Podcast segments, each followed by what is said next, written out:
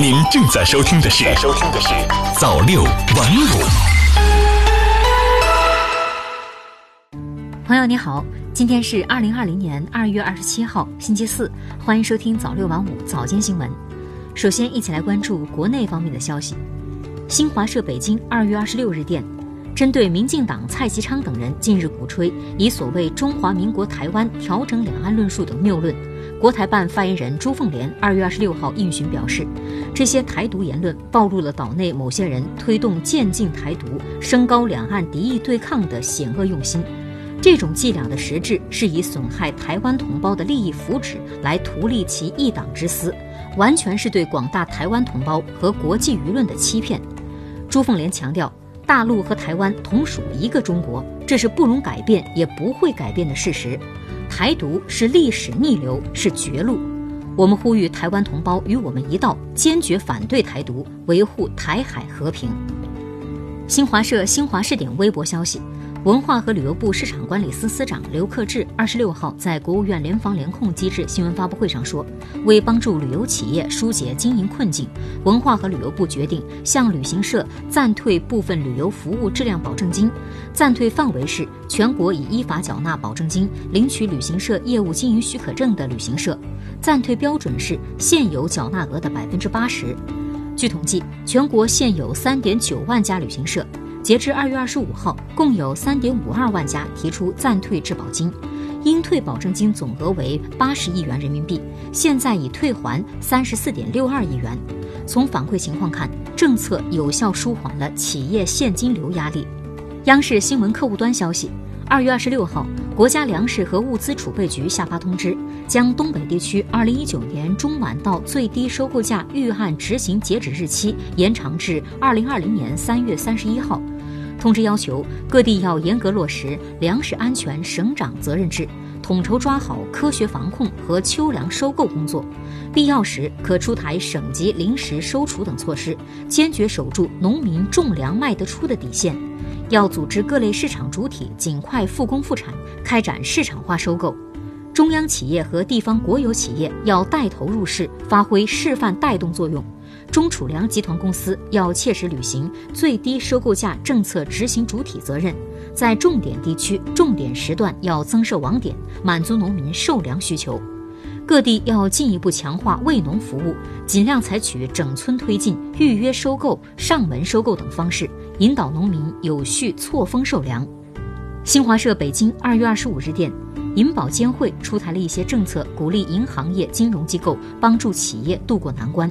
银保监会首席风险官肖元起二十五号表示，这些政策只是针对受疫情影响的企业提出的阶段性政策措施，旨在帮助有特殊困难的企业走出困境，并没有放松监管标准。央视新闻客户端消息，日前，中华全国总工会印发文件，今年在全国层面开展产业工人队伍建设改革试点工作。试点采用全面试点和项目试点相结合的方式分批进行。第一批试点安排十三个地方和企业，其中全面试点单位六个，包括黑龙江省、江苏省、成都市、国家电网公司等。要重点围绕产业工人队伍素质提升、地位提高和队伍壮大等方面进行积极探索，力求取得突破。中芯精美客户端二月二十六日电。胡润研究院二十六号发布的《二零二零全球富豪榜》显示，全球十亿美金企业家人数增加三百四十六人，达到创纪录的两千八百一十六人。中国七百九十九位，比美国和印度加起来还多。亚马逊五十六岁的杰夫·贝佐斯以九千八百亿人民币的财富蝉联世界首富，但他的财富比去年下降百分之五。马云家族以三千一百五十亿人民币领先，紧随其后的是马化腾和许家印。